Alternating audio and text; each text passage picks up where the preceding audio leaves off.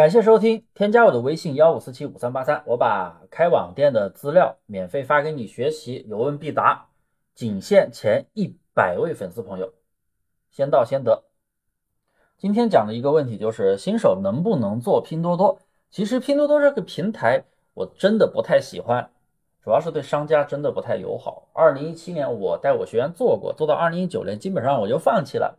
那套课程我还没有删啊，想看的朋友可以免费 发给你。真的，大家都知道啊，拼多多的代名词它是便宜，喜欢便宜的东西就上拼多多买，准没错。但是拼多多对于买家的保护过度，如果你购买的商品有问题，去找客服申请补发或者重发的时候，系统竟然会自动的识别，而且自动的帮你安排仅退款。这种情况我出现过一次，我自己买东西的时候，我当时都惊呆了，拼多多怎么对买家保护的这么好？大家有遇到过这种情况吧？那我主动跟商家协商了之后啊，他给我补发，发完了之后还是把钱给商家打了过去啊，因为确实不想贪那个小便宜嘛。但是商家是不可能天天都遇到像我这样的买家的，是不是？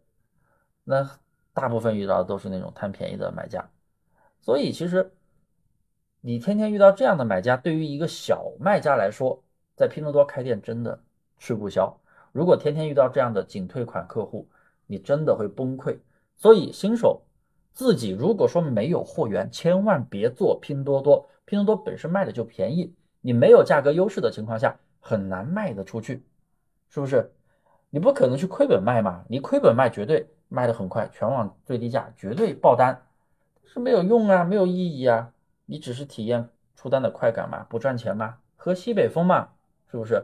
那如果你自己有货源供应链，那即使你是电商新手，你也可以做拼多多，成本的话可以压得非常的低，然后又有价格优势，确实很快能够卖起来。就算遇到一些仅退款的订单，真的也无所谓，反正订单量能够跑起来。要是你没有货源，做淘宝真的就是最舒服的，真的就是这个样子啊！越来越多的拼多多或者抖音的商家都在慢慢的回归淘宝。淘宝虽然前期起店没以前快了，但是你只要店铺起来了，还是非常稳定的，而且比较轻松，对不对？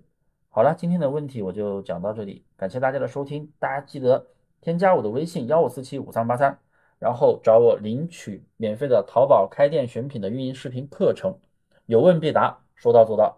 而且我的精力有限，所以仅限前一百位粉丝朋友。